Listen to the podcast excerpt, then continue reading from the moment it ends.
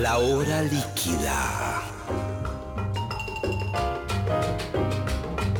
Palabras, historias, anécdotas, canciones destiladas a lo largo del tiempo. Un cóctel que se evapora, una hora que se escurre entre las manos. Mi nombre es Gillespie y les doy la bienvenida a La hora líquida.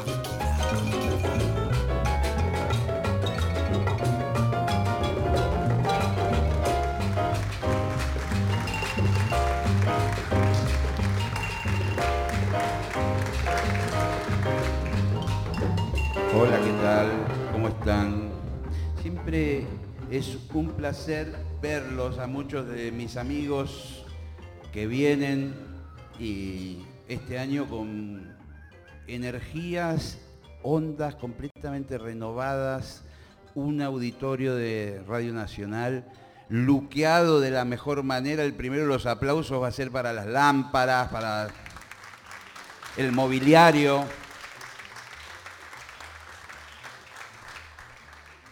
Es fantástico esto. Bueno, la hora líquida, una hora, hoy con una artista insólita, intuitiva, genial, muy difícil de, encasillar, ¿eh? podríamos decir, la señora Juana Molina.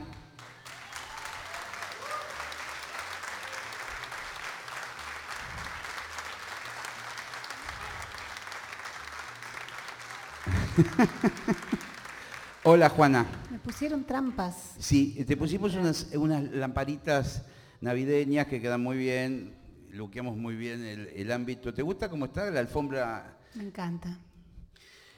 Bueno, Juana, tantas cosas hay. Tantas cosas bonitas que tengo. ¿Por dónde empezar? Recién en el auto no parecía que íbamos a tener este problema. Vinimos en el auto, los dos. La fui a buscar, porque estaba ensayando. Estaba con unos conciertos y ensayando todo el día. Y realmente la idea del remis no funcionaba. El remix.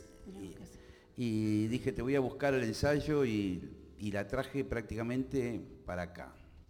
Todo, todo estaba enchufado en su casa. eh, así que bueno, quedó todo ahí. Pero vamos a hablar. Se vienen shows esta semana. El viernes. El viernes hacemos un show muy especial, repetido, pero no deja de ser especial por eso, porque pensamos, lo hicimos en diciembre, el 13 de diciembre, y pensamos que iba a ser un show único.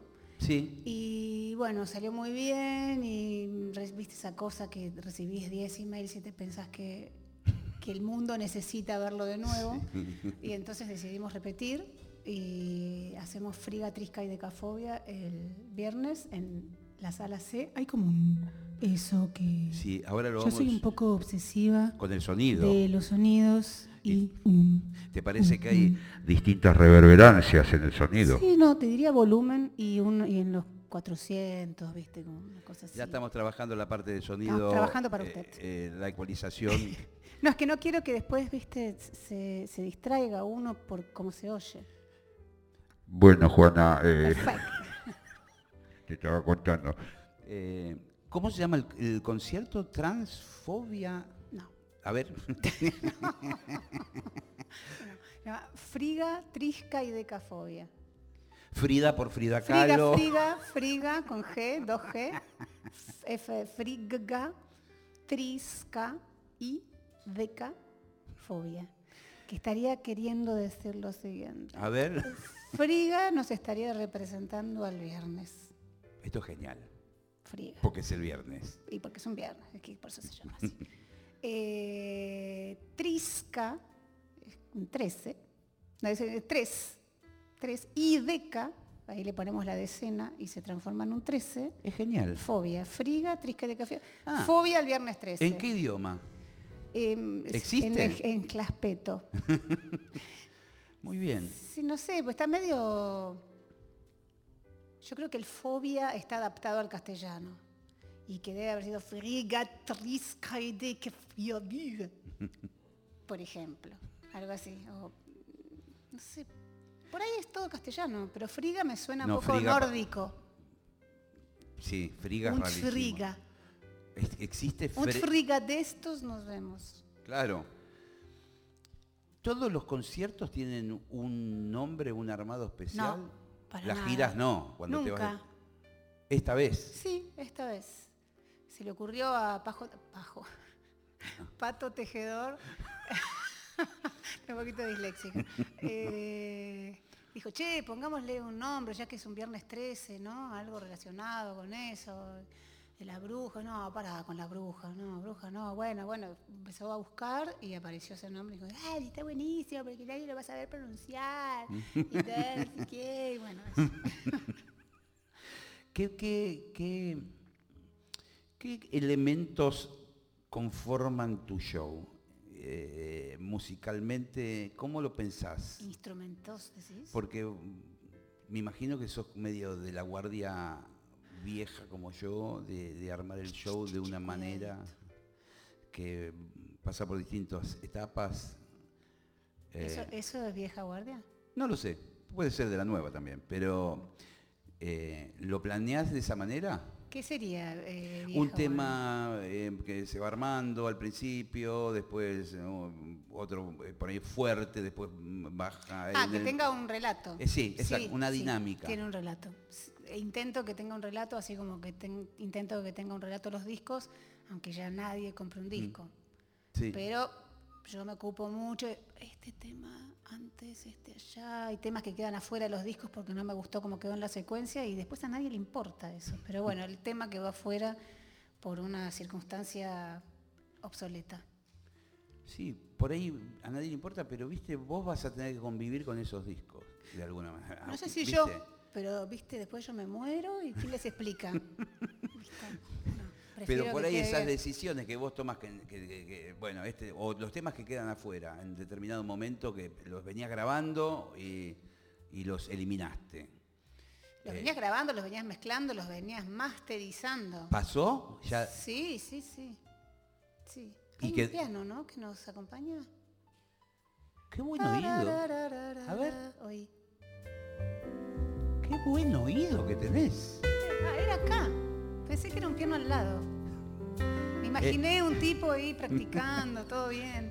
Ahí está el piano. Pero no está el pianista. No, le, no está. le pianiste. Nivel de obsesión en tu vida, sobre todo tu vida artística. ¿En qué grados estamos midiendo? Eh, eh, De cero a, Bájenme un poquito. a Robert. A Roberto. Mm, mm, Qué lindo esto, ¿no? sí. Juana. ¿Cómo estás? Esta noche siento algo muy especial. Creo que ¿Es algo bueno? siempre tipo- es bueno cuando es especial. El tipo es un poco miedoso. Paranoico. Eh, nivel de obsesión, Eh, mil. mil, ya me di cuenta. Mil millones Mil. o diez millones, depende hasta dónde haya que llegar, más. Mil. ¿Y esto por, porque ya tu personalidad era así? Mucha exigencia, látigo de mis padres, ¿Verdad? ¿verdad? Mira vos. Silencio. No, a tu vieja no la conozco tanto, la conozco media- mediáticamente, pero a tu papá sí, lo entrevisté, Horacio, todo. Y Entrevisté todo. lo entrevisté, hablamos de todo, de vos, un montón. Me habló Sí. muy bien. Sí, sí.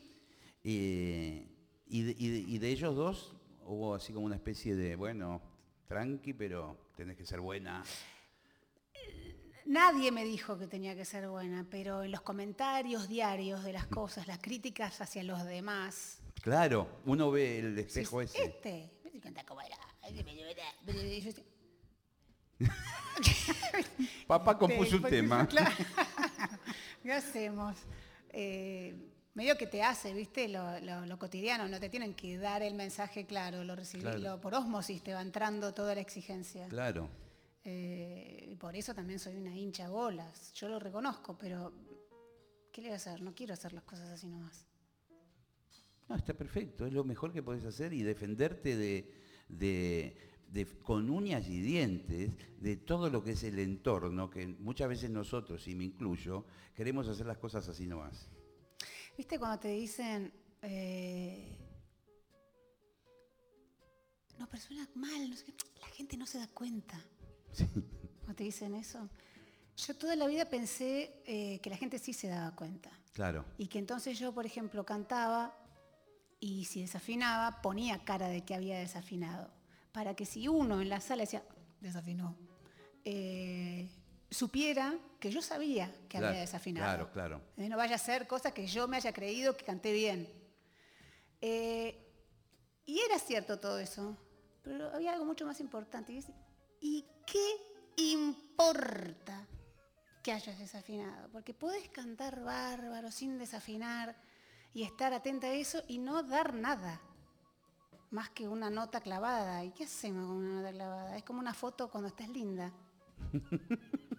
bueno, es un pero- y- plomo, pones un disco, la tapa de disco. Tiene que pasar algo aparte Sí. de estar de algo de ser lindo, como que lo lindo no alcanza. la y- imperfección humana. Pero eso me costó mil millones de años aprender. Y hoy ya lo- Mil millones. ¿Lo incorporás, digamos? Me cuesta, pero entendí que, que realmente la gente no se da cuenta si vos les das otra cosa a cambio. Claro, algo genuino. Algo que no estás- sé, la estás pasando bien, bueno, te ya te equivocaste, no importa. ¿Cuántas veces yo fui a ver a alguien y se equivocó y yo dije, se equivocó? Nunca dije se Claro, equivocó. claro, claro. No se me cruza por la cabeza pensar eso. Eh, y bueno, no sé por qué absorbí esa, esa educación tan, tan exigente, tan nefasta, diría. ¿Y cuándo te diste cuenta que... Hace poco, ¿En serio? sí. Muy poco. ¿Te acordás el día? ¿O la circunstancia? No, me acuerdo una circunstancia Porque hay como que el- me llevó a, a poder deshacerme de esto después, que fue la primera vez que me subí a un escenario y subirme al escenario o no subirme al escenario había, era exactamente lo mismo para el público. O sea, ningún... Yo estaba abriendo para un grupo en Chicago y, este, y yo estaba re nerviosa, qué, de golpe, bueno, es mi turno, salgo, qué sé yo, y un quilombo afuera. Siguió el quilombo como si nada. O sea, el mensaje era, no existís. Y ahí me vino como un instante muy ínfimo, muy, muy corto de, me voy. Yo, total, ¿qué hago acá? El No ego. el ego. El ego está que no podía Claro, más. claro, claro. No daba más. Esto es una tipo, falta de no respeto. daba más. El tipo decía, yo acá no voy a estar porque nadie me repite eso. Bueno. Y en vez de irme y pensar todo eso, yo- era un, un show que yo empezaba tocando un teclado. Dije, bueno, van todos a cagar. Yo, pe, empecé a tocar. Y empecé a meterme en lo que tenía que hacer, que era lo único que podía hacer. Claro, sí, sí. Y de golpe fue como si me sacaran una mochila de 400 millones de kilos de encima. Y a partir de ese día, que simplemente me sirvió para darme cuenta, no para cambiar, para darme cuenta. Pues el cambio me llevó dos mil años más. Pero bueno, llegué. Pero ah, ese- más o menos. Digo, estoy encaminada. Y cuando terminaste el concierto, te fuiste al Cuando camarín. fui al concierto estaba todo bien, al tercer tema ya estaban todos escuchando. Pero la lección vos la habías aprendido. Sí, yo estaba haciendo lo mío. Digo, yo voy a hacer esto, es como pretender, como hacer, como querer gustarle a alguien. Sí, qué difícil. Eh. aparte no puedes hacer nada. O sea, alguien hacer- te gusta o no te gusta.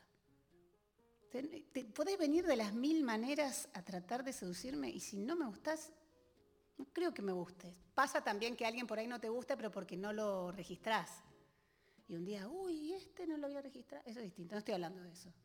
Hay cosas que son medio como inexplicables, de que sentís una cosa, y ¿viste? yo quiero decir, no, ustedes tienen que escucharme.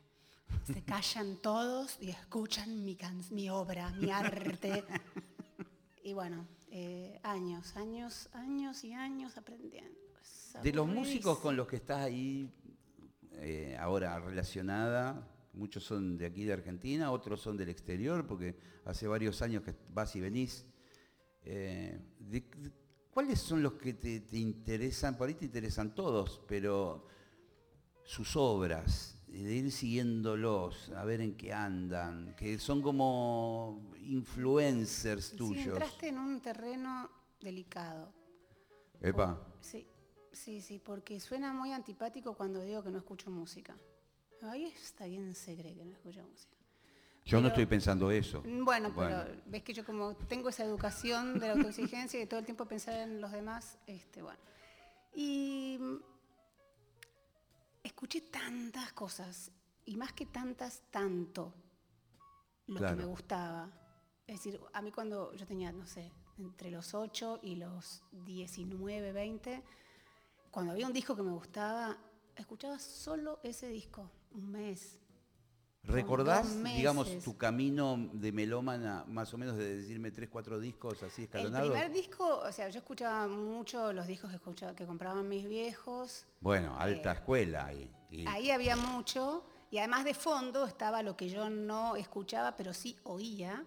Y se me metía como por algún lado inconsciente, que era la cantidad enorme de jazz que escuchaban mis viejos eh, y bossa nova y como toda la música in, como se decía en esa época. Claro, ¿Existe eh, un término para lo in ahora? No lo sé, pero era, me imagino que era esa época de la fusa, de los 60 Claro. y algo, 70 y Sí. algo, de Toda Vinicius de Moraes, Toquinho, Stan Sí, y los Beatles y todo Sí. eso, que todo bien, yo escuchaba las canciones de los Beatles muchísimo, las conocíamos de memoria también. Eh, pero un día me llegó eh, Larkstones, in Aspic de King Crimson Sí. y ahí me pasó algo. Ahí me pasó algo en serio, yo era muy chica y de golpe eh, entré en un mundo que nunca me había pasado antes, que es el mundo del viaje. eh, Instrumental. el viaje abstracto que propone la música, ¿no? de imágenes y cosas que de golpe se forman, que, vienen de ella y de la pureza ¿no? de la música cuando sale de la canción. Eh, y ahí me enloquecí, ahí enloquecí y ponía un parlante acá, yo lo conté mil veces, pero no deja de ser cierto. Eh, y la historia no la puedo cambiar, entonces tengo tantas anécdotas. Ponía un parlante acá en el piso, ponía el otro parlante allá, me acostaba en el living, ponía el disco, que duraba 20 minutos más o menos a cada Sí. lado, y era un flash. Yo estaba ¿Y te acostabas en el piso? me acostaba en el piso con un almohadoncito en la cabeza y me quedaba el efecto parlante, el efecto Sí, una- mm, dos auriculares auriculares gigantes, claro, claro. unos auriculares gigantes. Y, y bueno, eso escuché mucho, mucho después, mucho, mucho, mucho, mucho después eh, descubrí, a- me hicieron descubrir a Soft Machine Sí. y uff, uff. eh, y ahí, bueno, viste que es previo a King Crimson. ¿La época de Kevin Ayers y todo eso? No O- sé, o- yo o- esa bueno, parte, bueno, antes, ¿no? Claro. yo no, no, nombres never, pero Dios mío, Dios Claro. mío, qué viajes tremendos. Y después, eh, bueno, no sé, muchas cosas así muy... De rock prog sinfónico rock. progresivo, Rock- claro. rock progresivo. Música progresiva. Me gustaban cosas que ahora ya no me gustan tanto, pero me gustaron mucho en ese momento, como algunos discos de Yes, que era como el, el que había que escuchar y yo iba, viajaba en el colectivo, me compraba el disco y me lo ponía así como para que todos vieran que me había comprado un disco re cool. me hacía como la que me lo apoyaba así, pero era para que todos vieran mi disco. Era como una, una época muy tonta, eh, donde el tema del uniforme y las cosas... La pertenencia, las ¿no? De dónde eras. No, y ser, me, me pasó eso con el de, me compré Relasher de Yes porque me lo compré y me dijo eso el disquero. Uh, tremendo. Un tema de un lado no, pero y aparte, dos del Relasher otro. de Yes, me dijo el vendedor. Sí. Este, y yo me compré, sí, Relasher de Yes, que casi me muero. Ya lo conocía igual, ¿no? Sí. Pero fui, me lo compré, iba en el colectivo, no me olvido más, con ese y después hice lo mismo con eh, uno que no es tan bueno el disco, pero tiene temazo, eh, To Live and Let Die, de, la de Paul McCartney, que también. El tema de James Bond. Sí, iba con el Sí, disco. sí. Ay, me pica la cabeza. Y me así con el disco en el colectivo. Iba a una disquería que estaba en Cabildo y no sé qué, cerca de Cabildo y Juramento. Sí. No me acuerdo cuál era. Y me. Me sale Tower Records, pero no, era Tower Records. Eso es 27 mil años después. Hará que ya te voy a decir cuál era. No me voy a acordar yo igual. Disquería Suite no. No tengo ni idea. Bueno. Que no sé. O sea que entraste por el... Entonces, bueno, eso fue mucho, mucha intensidad, mucha intensidad. Después me fui a vivir a Francia, bueno, y ahí conocí gente que tocaba música clásica, me metí, me puse de novia con un pianista, mi hermana estaba de novia con su hermano que era eh, chelista, entramos como más... ¿Hermanas con hermanos? Hermanas con hermanos. Epa, Y, interesante. Y ahí retomamos el mundo de la música clásica que también habíamos chupado de niñas, eh, pero ahí como más que no, bueno, tenemos que escuchar a Schubert y tenemos que escuchar a Beethoven, pa, pa, pa. Y, me metí muchísimo en eso, me hice muy fana de Beethoven ahí, de las, las, este, de las sonatas que encontraba que era jazz puro, realmente me parecía, había partes de las sonatas, recuerdo una que no me acuerdo cómo se llama, que era Opus 106, y ¿Y se manejaban en un ambiente así de música clásica? ¿Iban a ver conciertos? Todo? Sí, sí, vi a unos grosos estoy feliz de haber visto, como eh, Horowitz o Richter, eh, muy arriba. Y... Pero yo quería otra música un poco, ¿viste? Me- está bien, todo bien con la música clásica, pero no me representaba mucho. eh, tempo- eh, era muy, muy otro momento. Sí, sí, es cierto, sí. Todo bien. Y, y bueno, y me costó entrar al- a la parte de que decís, bueno, yo voy a hacer esto. Y sale algo. Y, y no temer. Estamos con Juana Molina aquí en el auditorio. Una charla que se va desarrollando por los carriles normales. Vamos a hacer un pequeño corte y volvemos en un minuto. Ok. Bueno, ¿Qué vamos a hacer todos acá en este minuto? vamos a bailar ahí en el medio del salón con, con una rave vamos a hacer. Ya venimos, ya venimos, ya venimos,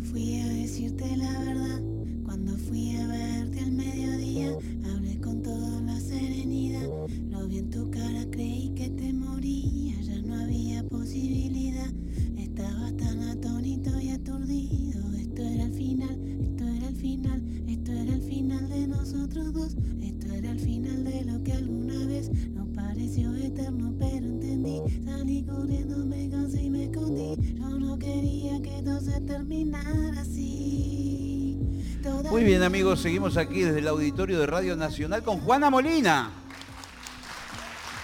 Muchas gracias. Estábamos eh, en el corte, en el intervalo, estábamos viendo algunos aspectos de iluminación técnicos, Claves.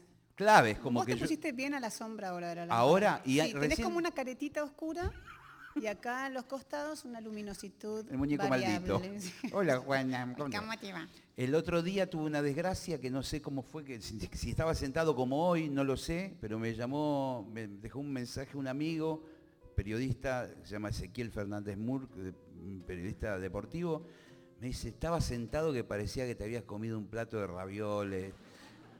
eh, cuídate un poco. Achanchado, quiso- Cuídate un poco. Ahora creo que estoy bárbaro. Pero estaba aplastado el otro día.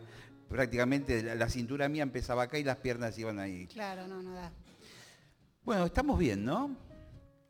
Pero nos, que- nos quedó, dejamos la entrevista en un, en un punto de inflexión, en un momento bisagra, pa- para mí, del, del Yo ya me olvidé. Bueno, ¿viste?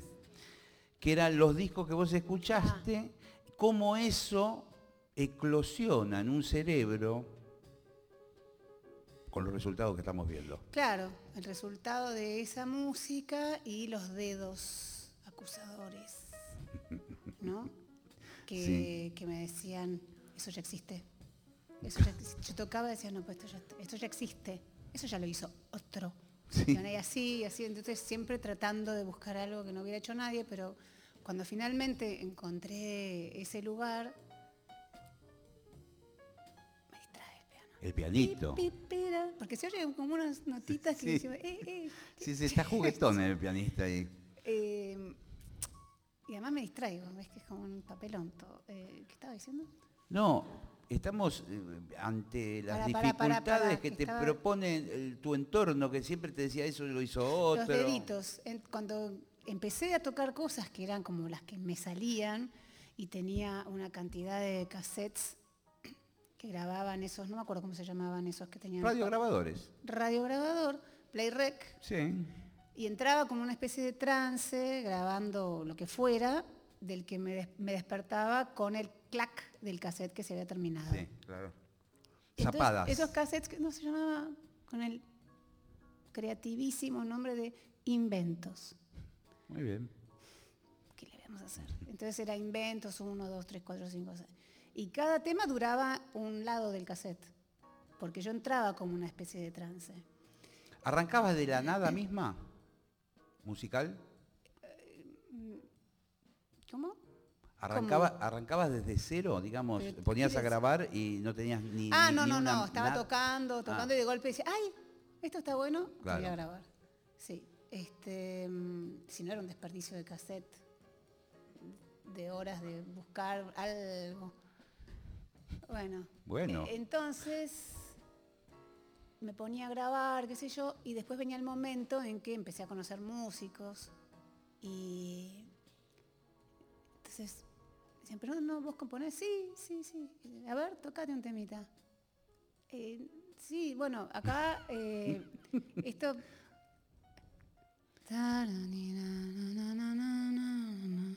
Bueno, acá, po- acá estoy pensando en cambiar el acorde, pero eh, eh, por ahora es así, pero esta parte la voy a cambiar.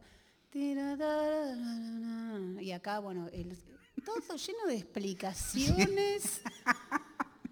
Porque, viste, que no, porque Claro. no iba, no tenía un puente, un estribillo, una introducción, Claro, claro. una parte C, uno, no, nada de todo eso. Entonces me parecía que, de hecho, cuando hice Rara, mi primer disco, que yo era en ese momento como eh, muy top arriba en la inseguridad, eh, claro, entonces a todos los temas les inserté una parte B para que se parecieran, Para que hubiera un puente. se pareciera Eh, a claro. algo Claro. un poco más a algo con forma de canción.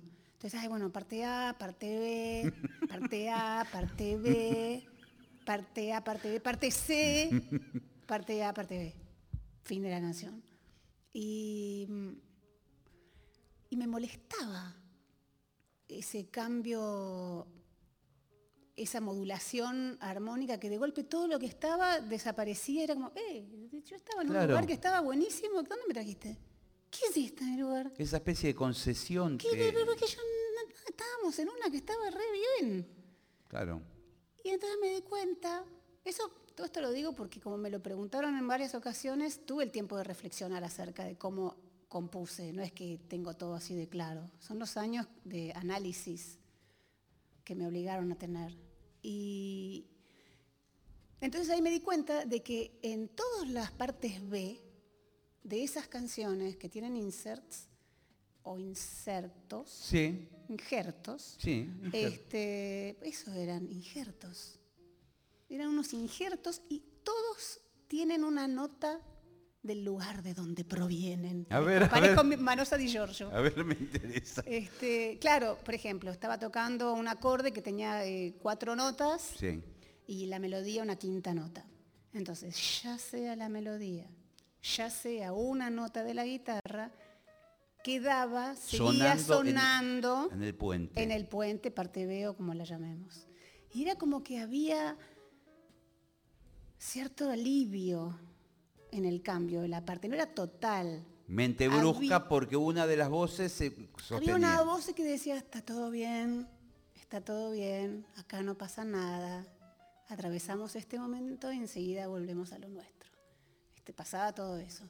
Y eso lo descubrí con las preguntas, pero me hizo entender, y me hizo entender, por qué después me dediqué de lleno a lo mío, que era eh, la cosa de nota pedal y lo mántrico y la, eh, el, el loop, todo eso que yo ya lo hacía, o sea, esos cassettes de inventos eran loops de media hora, 45 minutos. Pero hecho sin la Pero lupera. tocado. Bueno, los discos son así también, Claro, ¿eh? los claro, discos no están con la lupera. Claro. La lupera es una herramienta para el vivo.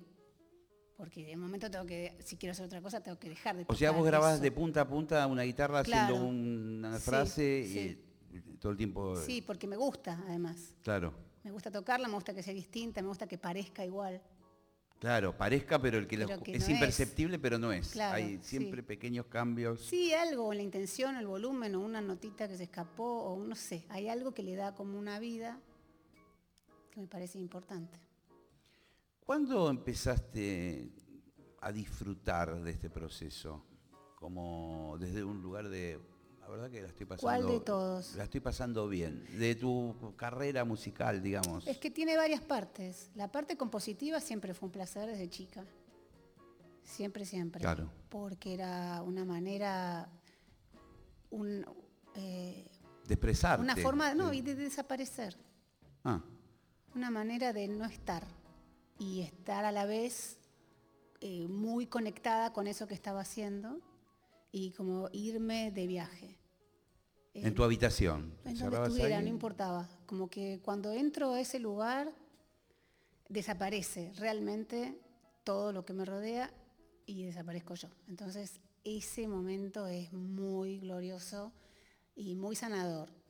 Y eso me pasa desde, desde hace mucho tiempo. Lo que sí me costó fue el tema de hacerlo delante de otros. Eso fue el grave, eso fue dificilísimo, sobre todo porque yo venía de, igual lo tenía el problema. Imagínate que después me hice famosa como actriz. Sí, es cierto. Entonces, la actriz famosa, todo bien, canchera. ya eras música en aquel momento. Sí, sí, pero, Pero más allá de eso, todo eso que era como una planadora que no tenía, era como pa, pa, pa, pa, así. De golpe, con ese nombre y con esa fama, salir al escenario con todos los problemas que lo seguía teniendo. Era muy desconcertante. Claro, claro. La gente iba a ver a Juana Molina y, y había una especie de energúmeno en el escenario que no podía ni tocar con los dedos temblando, la voz que... Omar del Marto, este, terror. La gente la pasaba mal. Claro. Yo lo único que quiero es que me perdonen. Quiero que me perdonen, pues no era mi intención hacerles pasar ese momento horrible, eh, pero yo la estaba pasando mal, muy mal, por los dedos, la exigencia, todo eso. Y cuando, aparte de la, de la anécdota esta de hace poco en Chicago, Eso fue hace mucho, eso fue en 2005. Por eso, ¿en cuándo, cuándo empezaste a, por lo menos a disfrutar un poco más de, de la experiencia de tocar en vivo, de, que a veces poco. hay imponderables que se van rompiendo las cosas eh, mientras tocas? Ah, ese es un clásico. Eh, hace poco, no sé, un par de años. Ah, ok. Pero ya te iba fantástico. Me iba bien, pero... eh, todo- pero sí, pero no. Ah, qué lindo. Pero sí, pero sí, pero sí. Porque me da vergüenza. Pero no, pero no. No es al revés, ¿no? Pero no, pero no, pero no. Porque me da vergüenza. Pero sí, pero sí, pero sí. Porque te quiero a ti. Porque te quiero a ti. Porque te quiero. Ni siquiera en, eh, en- en esas giras ex- exóticas por el mundo te relajabas estando en un lugar que no conocías absolutamente a nadie. Sí, era más fácil. Es más Era fácil más que- fácil. Y en Japón ni te cuento. Era una pavada. Porque ahí sos tan de otro mundo que medio que no tienen ningún registro de lo Claro. que sos. Entonces es, podés hacer cualquier cosa. Y todo es bienvenido y agradecido y, y es- prestan atención y te aplauden así. ¿Cuándo hiciste tu primer gira a Japón? En 2001. ¿Y cuál fue la sensación cuando bajaste ahí? No había sido antes por, por No. otros motivos, No, turismo, no, nada. Nunca, no, no. No. La primera vez que fui además fue la vez que más tiempo estuve. Y fue muy increíble porque llegué y el, ese promotor que me llevó eh, me dijo, vení, vamos a Tower Records, que ahí vas a firmar unos discos, qué sé yo. Bueno. Eh, y entramos a Tower Records, que era un, un edificio de, creo que de ocho pisos.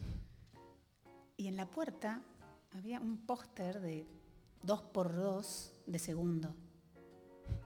Sí, de tu segundo disco. Y yo, sí, casi me muero. Pero no me la esperaba para nada. No me la esperaba. Y mi primer show fue ahí, en Tower Records. Y, y después colas y colas y colas. Todos los que habían hecho, todos hacen cola para traerte un regalo, para que... Ah, ¿sí? Es increíble. Ahora no me pasa tanto, pero las primeras veces que iba- íbamos menos los occidentales para allá, era más raro todo. Sí, vos creo que fuiste de la primera, o con Franov, o, o con Bueno, pero alguno. Franov vino conmigo. Bueno, con vos. Sí, Sí, sí. fue la primera. Yo creo que sí. Sí, habían ido Mercedes Sosa, eh, habían ido folcloristas y no sé qué, y creo que Gardel había ido. Sí, era, un Piazzolla. era un mundo desconocido. Yo lo he hablado con Ale en algún momento, Franov. Era todo muy raro, no, nadie hablaba inglés, nadie. Ahora todo el mundo un poquito habla. Era todo muy fascinante. Muy, muy.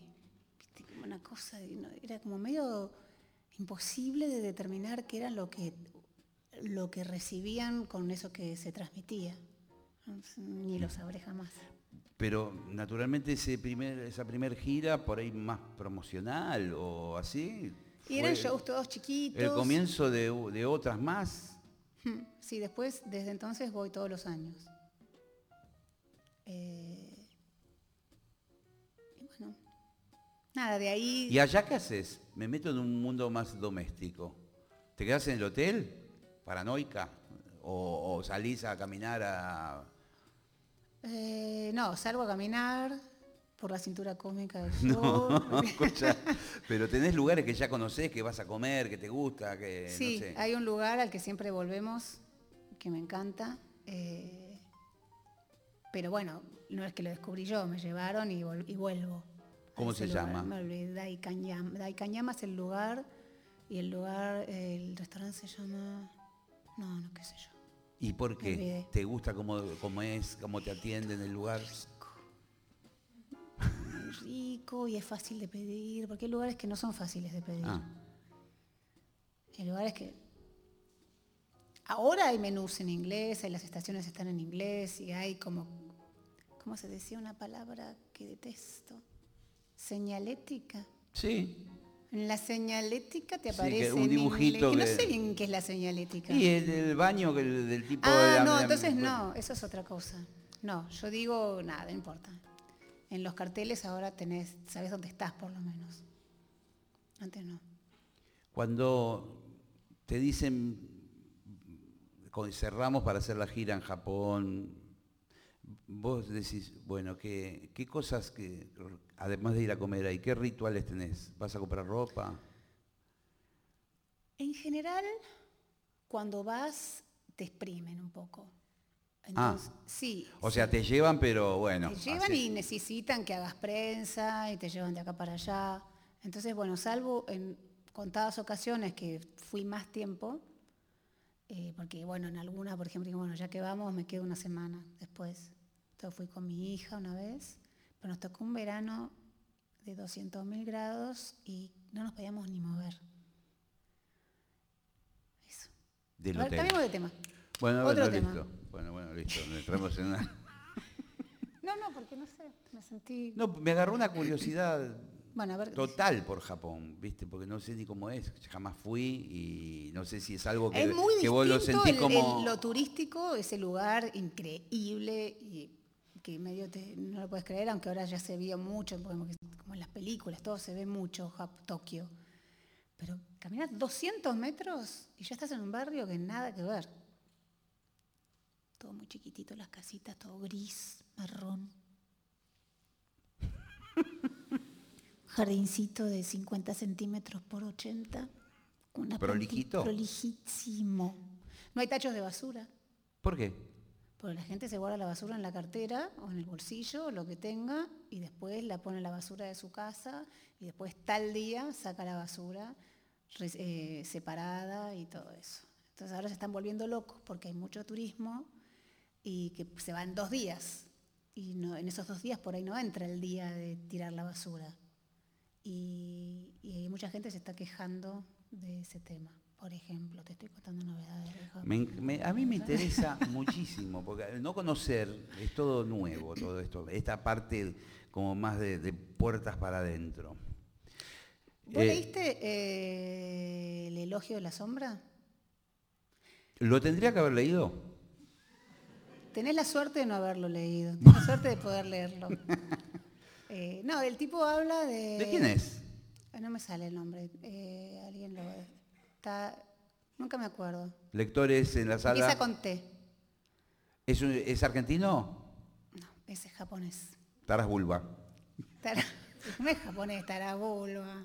Aparte qué apellido, ¿eh? No, y el tipo habla ¿no? de las diferencias de Occidente y Oriente en Sí. cuanto al brillo, a la limpieza, a, por ejemplo, viste como que nos critican porque nos gustan los, los diamantes o los- el cristal, las cosas transparentes, a ellos les gustan los vidrios opacos, el, el jade, eh, los lugares oscuros. Eh, por ejemplo, hay una ¿Le cosa- gustan los lugares oscuros? es raro eso. No es que les gusten, es como que la tradición por las lluvias, porque no tenían manera de hacer ventanas, entonces tenían que hacer galerías muy, muy amplias para que cuando lloviera mucho no entrara el agua a la casa. Y eso hacía que las casas fueran oscuras. Y entonces empezaron a como a desarrollar la belleza dentro de las condiciones en las que tenían que vivir.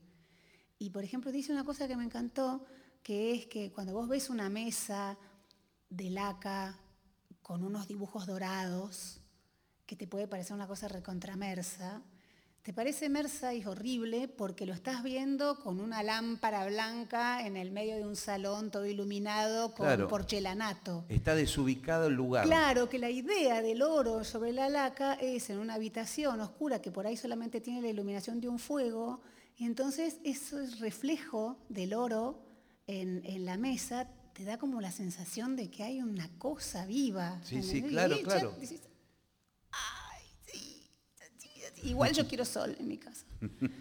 Mucho sol. Pero a la noche está bueno, eso eh, explica por qué, explica no, cuenta lo que le pasa a él con. Y está escrito, creo que lo escribió en el treinta y pico. O Lo voy a tratar de conseguir, si no es se posible, en fácilmente. internet. Yo no puedo leer libros en Se internet. llama Tanizaki el autor. Tanizaki, exactamente. Eh, acá me están Sí, ayudando, sí. Tanizaki, sí. ¿Se, eh, se lee bien eh, o es un plomo el libro? Es divino el libro, Ok, te estoy no, recomendando. bueno, bueno, fantástico. Y además es muy cortito, es así. Es así, chiquitito. Bueno, me lo voy a bajar gratis. Hay uno muy lindo de Editorial Ciruela, pero ayer vi que estaba traducido del francés, cosa que dije, Mm. "Ah". No está traducido del japonés. Claro, claro. Está traducido del francés. Ya tiene Ya dos, dos vejaciones. Sí. Mi médica china me dijo que, que antes de leer el... I Ching, No. El otro. Tao Te Ching. Sí. No, el, camino del... Sí, el Tao. Sí. Que antes de leer el Tao traducido era mejor leer eh, a un evangelista. ¿En serio? Sí, me dijo cuál evangelio, pero me olvidé. Le voy a preguntar, la semana que viene la veo. Pero me dijo, no, es que, que es tan arbitraria la interpretación Claro. que realmente hay más sabiduría para vos, que sos un occidental que no entendés nada, hay más sabiduría en los evangelios, que no me acuerdo si me dijo San Marcos o no sé quién. Pero yo me quedé un poco helada, porque a mí nunca se me hubiera ocurrido reemplazar una cosa por otra. Pero ella me fue muy categórica, me dijo, no, no, no, no. O lo lees en chino. Me tiró el chingo una vez, tiro el porque, pero que no se entere, paciente, paciente, matas. Sí. Tra, tra, tra. Tenés que, ahora llora, basta. ¿Sí? Tu, tu, tu, dos cositas, todo así como, y fue como un... ¿Pero qué es doctora en qué? Es médica china, Ah. Disciplinas varias. disciplina china. Ok, ok, ok. Ella no sé, eh, es I Ching, más acupuntura, polvitos. ¿Es, es de aquí de Buenos Aires? Sí. Alejandra. Sí. Estamos aquí con Juana Molina. eh, se viene un tema musical y Ya debe haber pasado una hora. yo no lo sé, señorita. Yo lo veo divino, No creo. intuyo. Ya volvemos.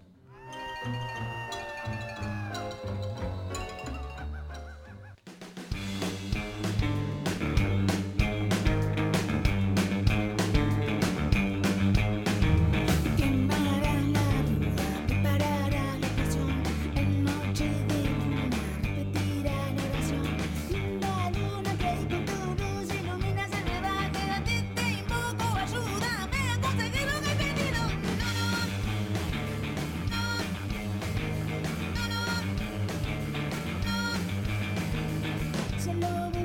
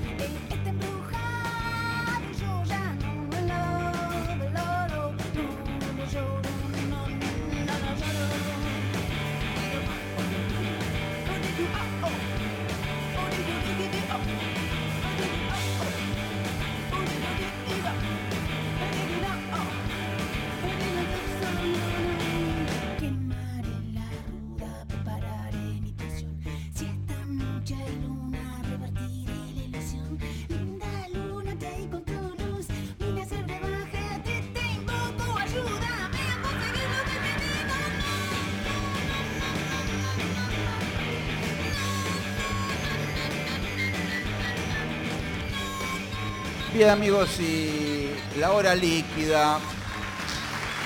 ¿Vos le pusiste ese nombre? Sí. Gracias. Muchas gracias. Sí. Es, es- es muy ¿En qué difícil. estabas pensando? Es que es muy difícil de retener. Es una hora que yo ni sé cómo se Ah. pasa. Eh, en un La hora momento- licuada también Sí, podría ser, ¿no? Sí, en Ah. un momento determinado terminó. Claro, y ya fue. Y ya fue. Se escurrió. Sí. Bien. Mira, me quedé un poco enganchado con lo que hablamos hace un ratito. Eh, eh, hoy por hoy estás viviendo en las lejanías de, de Buenos Aires. Bueno, Sí. en un lugar que es casi rural, por decirlo Mal. mal, pero bueno, un lugar a cincu- 50, 60, 70 kilómetros de capital. 35 kilómetros. Bueno, listo. Bueno, empecemos de nuevo. Bueno, no es rural el lugar, pero tampoco es muy civilizado. No. Buah. Eh, Para mí sí. bueno, pero... Hay asfalto, luz eléctrica. Sí, ya sé, pero es todo Semáforos. árboles, pasto. Banco con tarjeta Sí, de bueno, débito. bueno, bueno, pero hay algo... Igual el de la esquina lo sacaron. De la esquina. El que me quedaba más o menos cerca. ¿Viste? Y- Volar, eh, voló. ¿Buscaste esa tranquilidad? ¿Cómo es ese? Porque uno imagina que por ahí también te podría gustar la ciudad plenamente, estar de acá en plena capital. Estoy pensando en volver.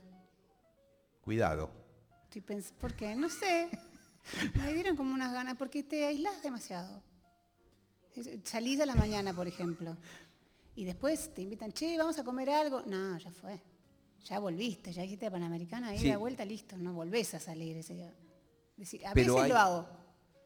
En Y- general me arrepiento. Pero hay algo, me imagino, también bucólico en ese lugar. eh, No, desde ya, desde ya. Pero te aísla mucho. Tenés un silloncito que da ahí a- como un arbolito. ¿Te sentás ahí? Te dije que me sentaba en el de al lado. Bueno, en el de al, en el de al lado. me siento. ¿Y No qué- sé por qué del otro lado me gusta más. ¿Y qué haces? ¿A la mañana? Momentos. ¿Y qué pensás? ¿Qué es en esa cabeza? ¿Qué, qué- qué pensamientos pasan por ahí? Bueno, no sé, ¿Buenos, malos, todos. dramáticos? Sí, sí, sí, sí. Es, eh, no sé, pero tienes un lugar que tiene, tiene algo esa galería, la verdad.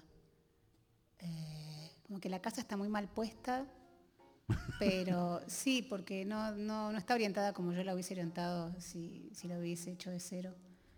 Eh, pero ese lugar... Es una casa antigua, tiene una historia. Sí, era una- la casa quinta de mis abuelos. Vivieron ahí. Iban, íbamos Claro. todos los veranos, nos quedábamos ahí. todos. Y en algún momento dijiste, yo quiero, mamá, papá, ir a vivir ahí. Eh, sí, le pedí a mi abuela si me podía arreglar una parte de la casa que estaba atrás. Le agregué unos metritos y me acobaché ahí. Y bueno, Sola. En ese momento sí. No, después no. Bueno, Ya había vivido ahí sola, pero cuando lo agrandé ya estaba embarazada. acompañada. Acompañada, por supuesto. Obviamente. Y bueno, así fue como me fui. ¿Es tu lugar en el mundo, como veníamos hablando del en el auto? No, No. No. no es. Qué loco, ¿eh?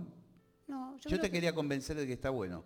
No, es lindísimo. Está buenísimo ese lugar. Sí, sí, Pero sí. no. No, no digo que no esté buenísimo, pero yo necesito tener el sol del oeste que entre así y que me haga una cosa que me hace que me da paz. Me da paz, me da paz, me da paz y nada, ninguna otra cosa en este mundo me la da, que es ese sol entre las 5 y las 7 de la tarde. ¿Y no que te entra da? por la ventana, no. Pero sí, está... Está lleno de árboles que me lo tapan. Y corta un árbol. No son míos, son del vecino.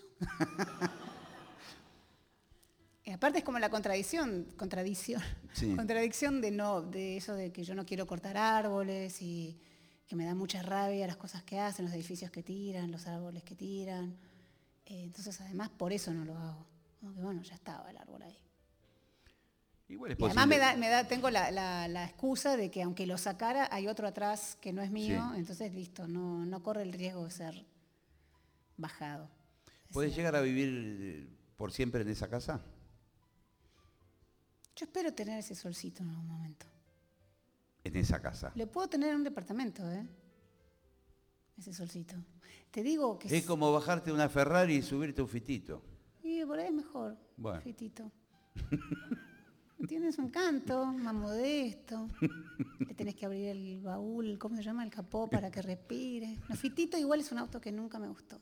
Sí, pero otro barato, por ahí, sí. Bueno, son los minutos finales.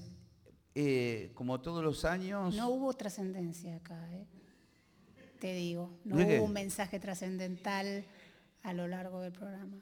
No, bueno, pero faltan algunos minutos.